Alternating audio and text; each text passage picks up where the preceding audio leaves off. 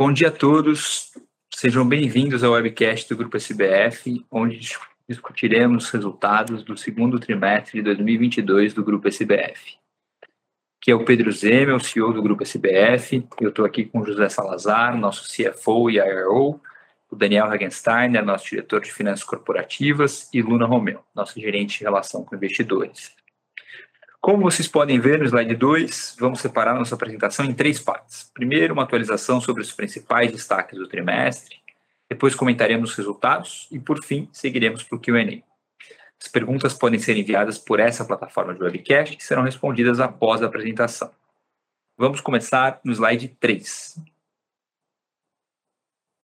Dentro do planejamento estratégico da criação do ecossistema de esporte do Grupo SBF, um importante enabler é transformar nossa cultura atual, é, nossa estrutura atual, desculpe, em uma plataforma que permita a integração de novos players com cada vez menos esforço.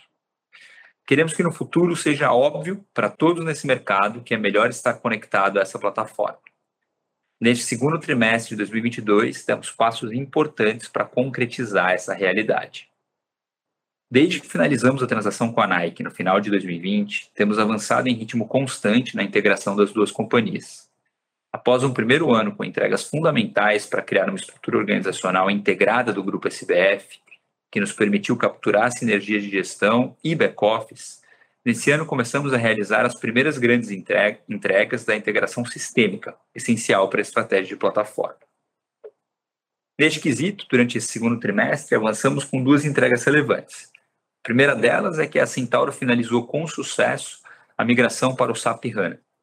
Primeiro passo para que os ERPs das unidades de negócio sejam integrados, que por sua vez permitirá a implementação de diversos outros projetos, como incentivo fiscal da FISIA e a criação de um canal de venda no atacado que sirva a todo o grupo SBF.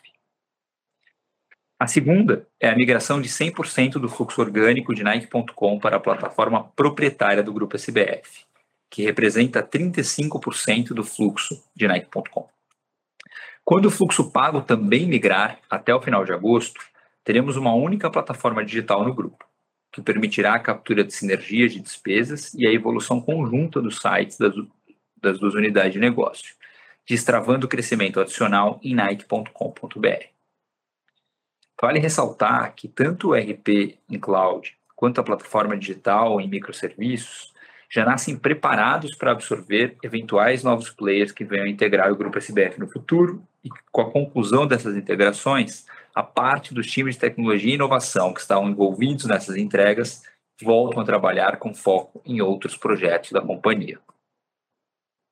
Podemos seguir para o slide 4. Dentro das iniciativas de marketing que planejamos para esse ano, temos trabalhado para que a marca Centauro seja cada vez mais percebida como uma marca esportiva. Nesse trimestre, destacamos, entre diversas entregas, o patrocínio e a aquisição dos direitos de transmissão do Campeonato Paulista de Futebol Feminino pelos próximos três anos. Primeira marca na história do futebol a comprar os direitos de transmissão da modalidade e com um investimento que viabilizou a maior premiação da história do futebol feminino no país. Outro ângulo dessa estratégia é a aproximação da marca ao consumidor durante a jornada esportiva representada nesse trimestre pela inauguração de mais uma Arena Centauro. Espaço esportivo espalhado pelas grandes cidades, que proporcionam experiências esportivas gratuitas como quadras de vôlei de praia e pista de skate. Passando para o próximo slide, o 5. Iniciamos também a execução da nossa estratégia de Copa do Mundo. A Centauro, dentro da sua estratégia de licenciados, já lançou com exclusividade uma linha de produtos oficiais da CBF, um importante avanço em relação às Copas passadas, que nos permite ampliar o alcance do portfólio de Copa do Mundo com produtos de entrada, de preço de entrada, que complementam o portfólio de camisas oficiais da Seleção Brasileira de Futebol, sempre o item mais vendido. A FISA lançará a coleção oficial da seleção neste mês de agosto. Assunto pessoas, nesse trimestre conquistamos o selo de Great Place to Work, fortalecendo o Grupo SBF como marca empregadora que além de ser um ótimo indicador da satisfação de nossos colaboradores, nos ajuda a continuar atraindo e retendo os melhores talentos. Como vocês podem ver, é, passando agora para o slide 6, nesse segundo trimestre de 2022, observamos um crescimento expressivo e consistente da companhia, de 31%. O principal destaque foi o canal digital da Nike, que apresentou crescimento de 123%, sustentado pelas mesmas alavancas que temos mencionado nos trimestres anteriores: marketing, priorização estratégica do canal, portfólio e migração de vendas do atacado para 3P. Com esse crescimento, 31% da venda do grupo SBF já é feita em nossos canais digitais.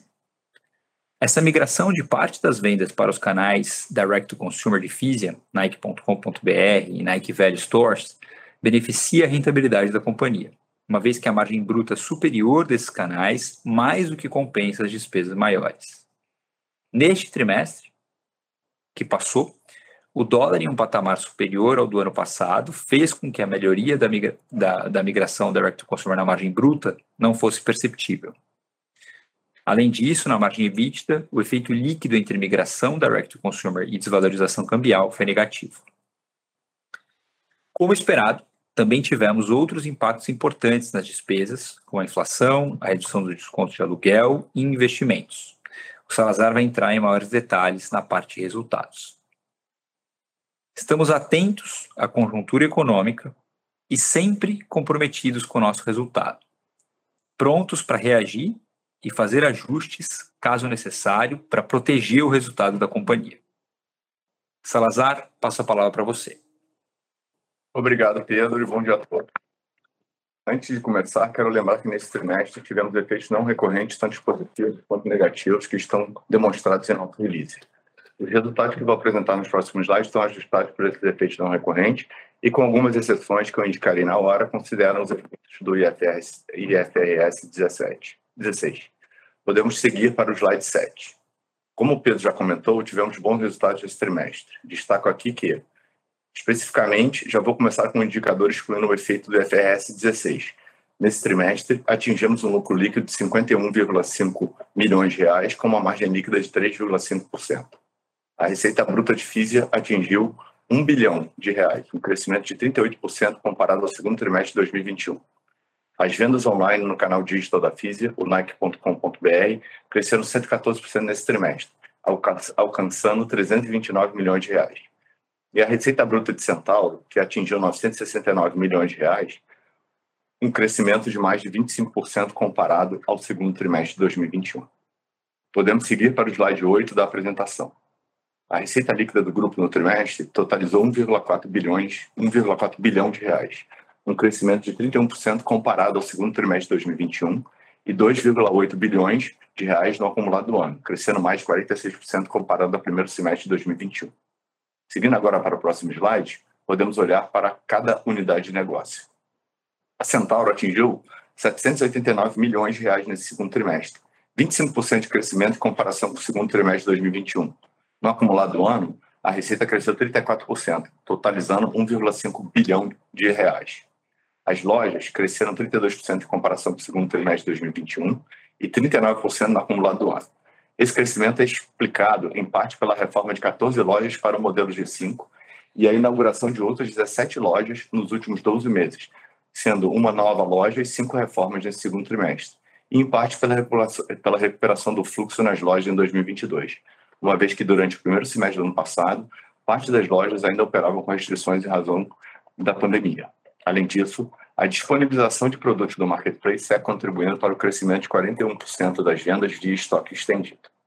A receita líquida da plataforma digital no trimestre apresentou crescimento de 10% e de 23% no acumulado de seis meses do, do ano, além das vendas omnichannel, que cresceram 32% no trimestre e 34% no ano, representando 17% da venda direta da Centauro.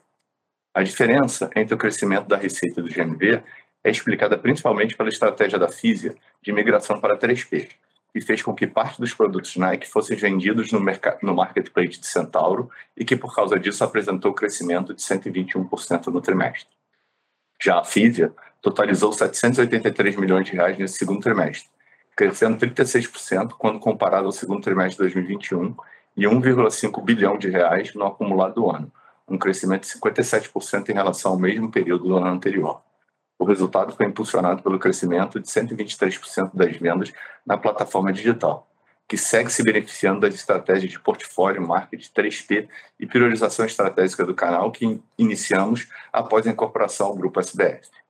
No canal de, lojas Nike Value Store, o crescimento de 33% da receita líquida no trimestre, 45% no ano, segue beneficiado pelos ganhos operacionais com, no, com, novos processos que implementamos ao longo de 2021 e da otimização do sortimento ofertado nas lojas, que resultou em um semi-store sale de 26% nesse segundo trimestre de 2022. Desde o início das operações da Fisia, a sazonalidade do atacado tem estado é, volátil, tanto pelos efeitos da pandemia, quanto pelos atrasos observados na cadeia global de suprimento. Nesse trimestre, observamos um crescimento que consideramos mais normalizado, em linha com a ordem de grandeza que esperamos para esse canal, especialmente levando em conta a migração de parte da venda para o digital pela migração do 3P. Seguimos agora para o slide 10. O lucro bruto consolidado do grupo nesse segundo trimestre atingiu 670 milhões de reais, um crescimento de 30% em comparação com o segundo trimestre de 2021. No acumulado de seis meses do ano, o lucro bruto atingiu 1,3 bilhão de reais, um aumento de 48% em relação ao mesmo período do ano passado. Seguindo agora para o próximo slide, podemos olhar para cada unidade de negócio. A Centauro atingiu uma margem bruta de 50,4% nesse trimestre, em linha com a margem apresentada no segundo trimestre de 21. No acumulado do ano, a margem atingiu 49,5%, um incremento de 1,5 pontos percentuais. Através de uma alocação mais assertiva nas lojas e uma política de precificação mais racional, temos conseguido melhorar a margem do canal de lojas físicas. Mesmo com o mercado ainda descontado, o canal online conseguiu uma recuperação importante de margens em relação ao trimestre passado e voltou a níveis similares aos de 2021. Esses efeitos foram compensados pelo fim do benefício do default, diferença de alíquota, nesse segundo trimestre em comparação a um efeito de 12,4 milhões no segundo trimestre de 21. A margem bruta da Físia atingiu 36,4% no trimestre, também em linha com a margem apresentada no segundo trimestre de 2021. No acumulado do ano, a margem apresentou um crescimento de 1,4 pontos percentuais, atingindo 38,1%. A migração que temos feito para o canal DTC, principalmente o canal digital, que passou de 21,1% para 32,8% das vendas, teve um efeito positivo na margem da Físia. Esse efeito, somado ao repasse de preço que fizemos no período, compensou a variação cambial é, nos custos dos produtos importados. Vale lembrar que, como enfatizamos ano passado, tivemos no primeiro semestre de 2021 um impacto contábil positivo vindo do estoque de aquisição precificado a preços menores do que temos como distribuidor. Mesmo levando em conta esse impacto, conseguimos igualar a margem bruta do ano passado, mas o repasse de preços não foi suficiente para igualar o impacto desses efeitos na margem EBITDA física, como vamos ver no próximo slide. Só antes de passar para o próximo slide, quero ressaltar aqui que estamos seguros que o caminho do aumento do DTC vai fazer com que as margens brutas e a EBITDA da FISA expandam é, é, a partir de agora. As despesas operacionais, é, seguimos para o slide 12 para falar sobre despesas operacionais. As despesas operacionais no trimestre aumentaram 41% em comparação com o segundo trimestre de 2021 e 39% em relação ao primeiro semestre de 2021. O aumento é explicado principalmente pelo crescimento de 33,1% em nossa receita bruta, que tem um impacto direto em nossas despesas variáveis. Como eu acabei de falar no slide anterior, a manutenção da margem bruta de FISA veio por causa da migração DTC e do aumento de preços, que apesar de serem suficientes para compensar o efeito cambial e o efeito de estoque de aquisição na margem, não foi suficiente para compensar os impactos na margem EBITDA. Isso acontece porque o canal DTC da FISA, especialmente o Nike.com.br, que passou de 21% para 32,8% das vendas de FISA tem despesas maiores do que o canal de atacado. Outros impactos relevantes foram a inflação de 11,89% nos últimos 12 meses, uma base de comparação com o nível mais baixo de despesas em 2021, quando parte das lojas estavam operando em horário reduzido e contavam inclusive com desconto de aluguel, e investimentos em áreas estratégicas necessárias ao crescimento saudável da companhia, como marketing, logística, tecnologia, é, com o crescimento dos times. A linha de promoções e nossa nota de despesa é um bom exemplo dos impactos do trimestre. Ela cresceu mais do que o crescimento da, da companhia, pois ela é composta principalmente por marketing performance, que é bem mais correlacionado com a receita do canal digital. Ela também é impactada pelos investimentos feitos no branding da Centauro, como o Pedro disse na introdução, e além disso, o contrato com a Nike prevê um aumento dos royalties durante a vida do contrato, que também impacta essa linha. No período de seis meses acumulado do ano, o crescimento da receita as sinergias de back-office e logísticas obtidas com a integração das operações de FIS e Centauro compensaram parcialmente esses efeitos. Com isso, como porcento da receita líquida, observamos uma diluição de 1,6 pontos percentuais das despesas da companhia, passando de 35,4 no primeiro semestre de 2021 para 33,8 no primeiro semestre de 2022. Seguimos agora para o slide 13. O EBITDA do grupo atingiu 155 milhões no trimestre, 155 milhões de reais no trimestre, uma margem de 10,6%, uma contração de 2,8 pontos percentuais causado pelo crescimento das despesas explicadas anteriormente. Por outro lado, no acumulado de ano, observamos um crescimento de 82% do EBITDA, uma margem de 12%, em comparação com o primeiro semestre de 2021, um incremento de 2,4 pontos percentuais. Passando para o slide 14. Nesse trimestre, apresentamos um lucro líquido é, de 36 milhões de reais, com queda de 1,2 pontos percentuais na margem, explicada pela queda da margem EBITDA. Já no acumulado do ano, apresentamos um lucro líquido de 66 milhões de reais, um aumento de 394% quando comparamos com o primeiro semestre de 2021, com melhoras de 1,7 pontos é, percentuais na margem. Podemos passar para o slide 15. O fluxo de caixa operacional foi negativo em 69,9 milhões de reais nesse segundo trimestre, impactado majoritariamente pelo crescimento da companhia, o que aumentou o consumo de capital de giro, e pelo acúmulo de créditos de ICMS em FISA, situação que será contornada com o incentivo fiscal previsto para, com a implementação do incentivo fiscal de importação previsto para o início de 2023. O fluxo de caixa de investimentos foi impactado por investimentos em tecnologia, logística, nos projetos de abertura de lojas do grupo SBF, Centauro G5 e Nike Valley Store, e pelos investimentos dos M&As da SBF Ventures. O fluxo de caixa de financiamento no trimestre reflete a nova demanda emitida pela companhia e a amortização prevista de dívidas bancárias e o dividendo pago em maio. Terminamos o segundo semestre do ano com 407 milhões de reais em caixa e uma dívida líquida ajustada de 857 milhões de reais. Nossa posição final de alavancagem financeira é confortável em 0,8 vezes EBITDA. Podemos seguir para o slide 16 da apresentação. O capex do trimestre teve um aumento de 9% comparado ao segundo, quando comparado ao segundo trimestre de 2021, refletindo principalmente os investimentos em tecnologia, como a migração do do ERP da Centauro para o SAP HANA e a migração da plataforma digital da FISA para a plataforma própria do grupo. Além disso, iniciamos também a renovação da nossa malha logística com projetos para melhorar o nível de serviço nas regiões Norte, Nordeste e São Paulo. O calendário de inauguração de lojas com maior concentração prevista para o segundo semestre, em comparação com o ano anterior, explica a desaceleração observada nos investimentos em projetos de loja. No trimestre, cinco lojas Centauro G5 foram reformadas e uma loja G5 é, foi inaugurada. No acumulado do ano, tivemos um aumento de 15% em comparação com o primeiro semestre de 2021, refletido, refletindo principalmente a aceleração dos investimentos em projetos estruturantes, tecnologia e logística. É, abrimos agora para perguntas que podem ser enviadas para nós diretamente nessa plataforma de webcast. Muito obrigado. É, bom dia. É, bom dia, ó, de novo eu bom dia, já falei, né? É, a pergunta aqui do Tiago Macruz, é, do Itaú BBA a migração de canal na FISA tem ocorrido de forma bastante é, bem sucedida. Dito isso, o upside de margem advindo desse processo tem sido offsetado por itens temporários. É, como vocês imaginam, a jornada da margem da, da FISA até o final do ano. É, Tiago, obrigado. Vou até aproveitar que o Rubens do Santander é, fez uma pergunta bem parecida e vou tentar endereçar as duas é, perguntas aqui com essa resposta. É, o canal, no ano, o canal DTC, no ano e, e, e, para os anos futuros, o canal DTC deve continuar crescendo mais do que o atacado. É, e aí eu estou falando não só do digital, como eu também estou falando da expansão de lojas físicas. A gente vai ter uma expansão é, de NVS, que a gente vai estar tá abrindo lojas até o final desse, desse ano, e também de Nike Stores, o modelo Rise, que a gente vai estar abrindo também é, nesse segundo semestre. E, além disso, nos próximos anos, a gente tem um cronograma de abertura de lojas também bastante significativo. Esses dois canais, com certeza, é, têm uma margem é, bruta e uma margem EBITDA é, muito melhor do que o canal atacado.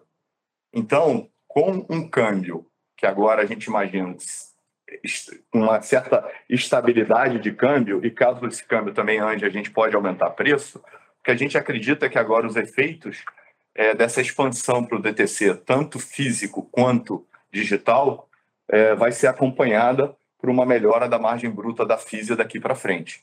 Então a gente está bem confiante, bem tranquilo que esse é o caminho que vai que vai ser trilhado e a gente vai começar a ver é, essa depois dessa acomodação, essa expansão daqui para frente de margem bruta uh, da FIS em função dessa migração de canais.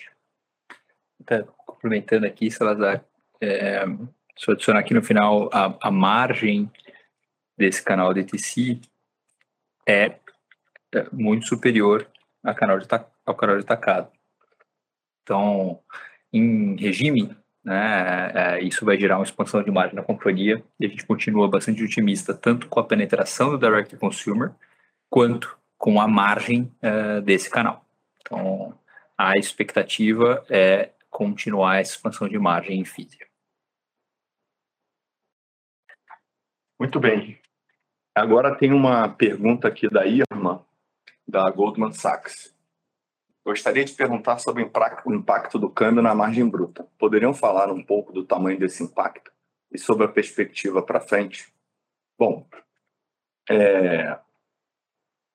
só relembrando um pouco aqui, Irma, quando a gente fala de, da margem bruta da, da Físia, a gente está sempre fazendo a compra da moeda né, para garantir o preço, o nosso custo, com aproximadamente 12 meses de antecedência, tá certo? Então, especificamente para o ano de 2022, todas as coleções já estão redeadas, tá certo? É, portanto, a gente não imagina é, nenhum tipo é, de impacto em função de uma variação do câmbio a partir de agora, tá certo? Obviamente que você tem diferentes níveis de, de hedge é, de acordo com a sazonalidade, né? de acordo com o momento que você faz esse hedge. Então, o primeiro trimestre desse ano, a gente fez um hedge um pouco melhor. O segundo trimestre desse ano, é, o dólar estava mais alto do que o primeiro trimestre, quando a gente fez há um ano atrás. De maneira que, é, no, no, nos quartos, você pode ter pequenas oscilações, mas de maneira de pensando no nosso planejamento para o ano de 2022, é, a gente não vê é, é, grandes oscilações. A gente conseguiu fazer a compra da moeda para o ano de acordo com o que a gente havia previsto e orçado. É, caso haja uma variação muito grande do dólar para cima ou para baixo é, para o ano que vem, né, coisa que a gente está começando a fazer agora os hedges das coleções para o ano que vem, é, se for para baixo, vai direto na margem bruta, porque a gente não vai reduzir preço. E se for para cima, a gente tem a possibilidade de uh, aumentar os preços de maneira que a gente uh, acredita que uh, a margem bruta da Físia não deve ser impactada por câmbio e ela deve, inclusive, melhorar em função da explicação que eu e o Pedro demos na resposta anterior. Tá bom? Obrigado pela pergunta. A próxima pergunta é do Richard, do Bradesco BBI. Richard, obrigado aí pela pergunta. A despesa de marketing aumentou significativamente no segundo trimestre de 22 versus primeiro trimestre de 22. Primeiro trimestre de 22, year on year. Isso é um efeito pontual ou algo mais recorrente? E despesa de payroll subiu também, bem ano contra ano. A gente devia esperar que esse nível seja recorrente ao longo do resto do ano? O Leonardo Andrade, da, da Marassa, também nos enviou uma pergunta similar, tá? Então, eu vou tentar responder essas duas aqui. E aí, Pedro, também se é, ficar à vontade para jumping, tá? É, essa despesa cresceu mais ou menos 10 milhões de marcas de performance pelo crescimento dos canais digitais, sendo que cinco desses são aumento de preço causado pelo mercado de ads mais pressionado. A gente também investiu em branding, conforme a gente vem falando, né? A gente está construindo, começando a construir uma marca mais forte para Centauro. E esse investimento foi de aproximadamente 15 milhões é, de reais, tanto pelo crescimento da receita da companhia, quanto pelo investimento adicional na marca de Centauro. E a gente também investiu aproximadamente, investiu não, desculpe, a gente também é, gastou, né, pagou aproximadamente 20 milhões de royalties a mais é, em relação ao, ao ano anterior, tanto pelo crescimento da companhia, quanto pelo aumento previsto em contrato. Então, eu acho que é, de uma maneira geral, é, esses são os grandes movimentos que fizeram, que explicaram essa, essa, essa migração. A despesa de payroll também, é, a gente cresceu é, a nossa estrutura. Né? A gente reforçou o nosso time de logística, é, a gente está reforçando a nossa malha logística. Então, o time executivo de logística foi reforçado, a gente trouxe uma pessoa nova, essa pessoa nova trouxe novos executivos para administrar essa área que é crítica para a companhia. É, a gente está aumentando é, despesas também é, na área de marketing, né? Então a gente está construindo brand, mas para isso também a gente tem que fazer um esforço numa estrutura que a gente não tinha. Nesse caso específico, a gente acredita é, que os principais movimentos já foram feitos, tá certo? A gente saiu de um patamar que a gente não tinha essas áreas em 2021 para o momento que a gente tem essas áreas em 2022 e isso aí foi sendo construído ao longo desse último ano. A gente, neste momento, não imagina nenhum tipo de crescimento adicional é, desse tipo de, de despesa, tá bom?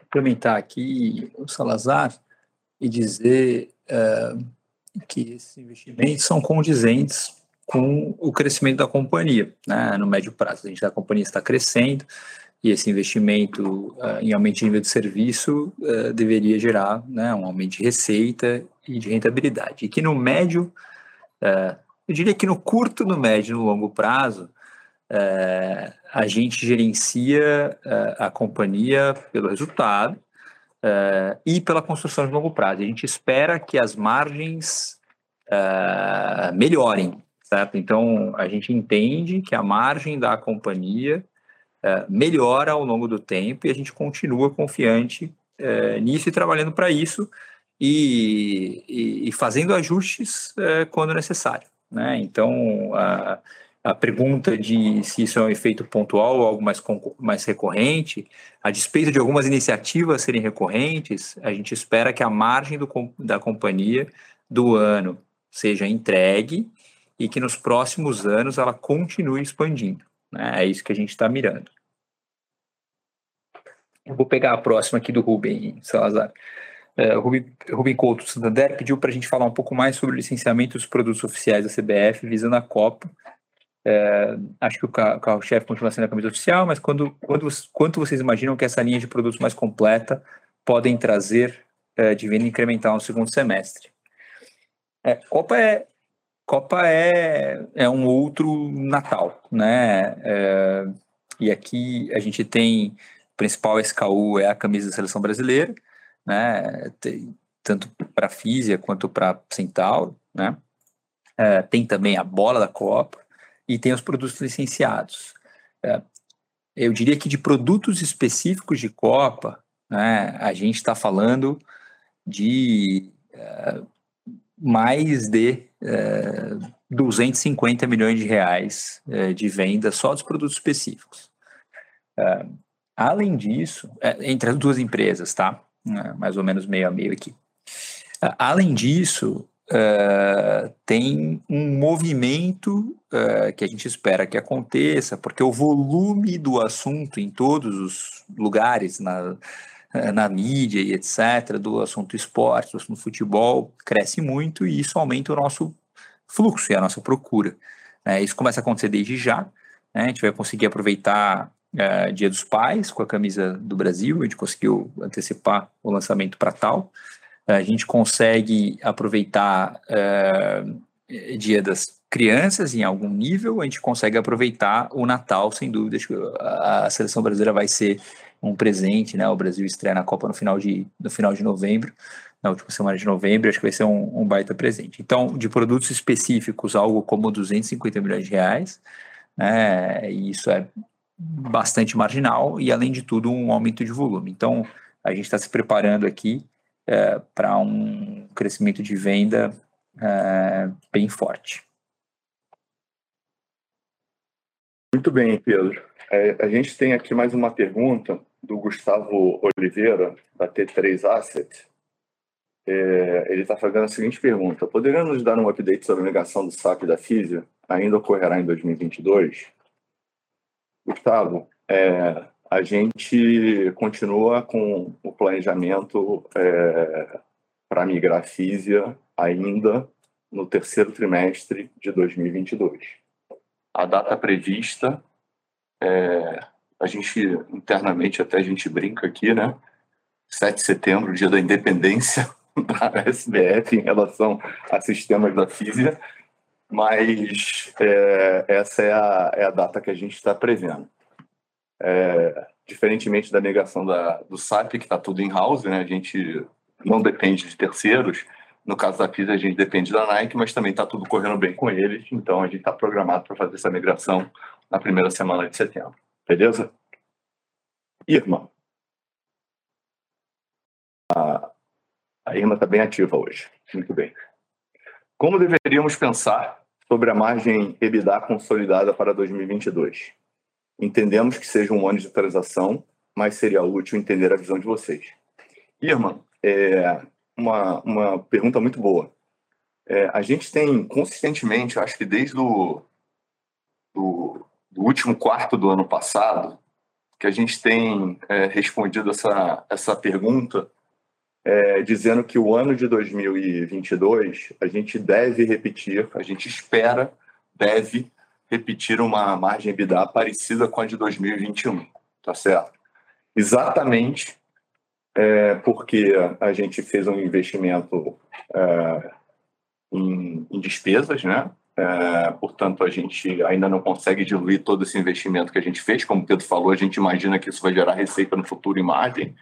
E a gente também começa a, de fato, é, é, crescer a margem bruta de Físia após esses, esses, dois, esses dois primeiros trimestres. Então, a nossa perspectiva é que a gente consiga é, entregar é, um, uma margem de EBITDA parecida com o que a gente fez é, no ano passado e a gente tem consistentemente repetido essa, essa expectativa e a gente está bastante confiante que isso vai acontecer, tá bom? Obrigado. Sim. E vou continuar aqui com uma outra daí, mas e, e com uma perspectiva de continuar expandindo é, essa margem para o futuro. É, a outra da Irma é, eu queria perguntar sobre o sourcing para a Físia, já conseguiram aumentar a fatia do sourcing vindo do Brasil?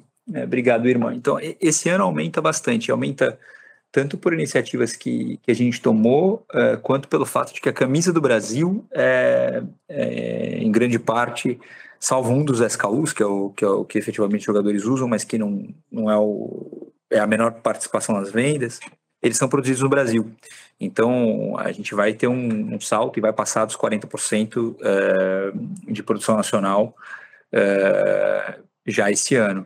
É, e aí a gente continua construindo, muito mais por uma questão de alguns produtos específicos, de poder ser competitivo, os próximos passos aqui da, do sourcing nacional. Né? A gente tem uma linha importante de tênis que vai passar a ser produzida aqui, né? que é a família Pegasus, é, e, e, aí a gente continua olhando para algumas coisas é, de apparel, algumas outras coisas que a gente acha que podem, que podem ajudar a gente a ser competitivo em faixas específicas do, do mercado. Mas esse ano a gente vai superar é, o nosso plano é, de produção nacional já.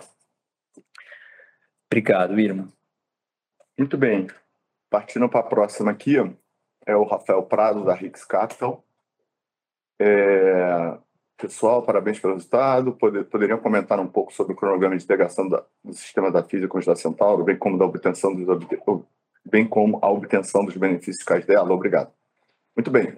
Eu acho que eu respondi anteriormente, né? A gente está previsto aí para entrar é, na primeira semana de, de, de setembro. É, a partir daí tem uma fase de, de estabilização e aí a gente acredita que já em 23 a gente vai ter condição de, de, de, de tomar né, o, o incentivo fiscal do canal de importação, que é o mais relevante para a FISA, tá bom? É, o e-commerce a gente já está tomando, né? bem lembrado, Daniel, obrigado aqui pela, pela, pelo, como é que fala, tip, a dica. É, o do e-commerce a gente já vem tomando, né? Desde o, acho que, se não me engano, metade do ano passado. É, o, o, o, da importação, que é o mais relevante, a gente vai começar a tomar a partir de, de janeiro do ano que vem, né? Já começa tomando isso daí. E aí vai ficar faltando um último que é relativamente menor, que é o, o, do, o do wholesale, é, que a gente está ainda estudando os próximos passos. Mas os dois principais, que é e-commerce e canal de importação, é, a partir do início do ano que vem já vai estar full. Beleza? Obrigado. Com isso a gente conclui aqui é, e a gente pode encerrar a sessão de perguntas e respostas. O nosso time de RI segue à disposição para esclarecer é, outras dúvidas que possam surgir. É, como a gente tem ressaltado desde o começo do ano, além dos desafios de inflação e câmbio, a gente desenhou 2022 como ano de investimentos, é, o que resulta em um crescimento consistente de receita, mas sem a alavancagem operacional é, que normalmente teríamos. É, entendemos que esse é um passo importante e necessário para que possamos entregar com qualidade as nossas teses de investimento, desenvolver o ecossistema do esporte, consolidar a Centauro cada vez mais como destino no mercado esportivo e ampliar o acesso direto ao consumidor da marca Nike no Brasil.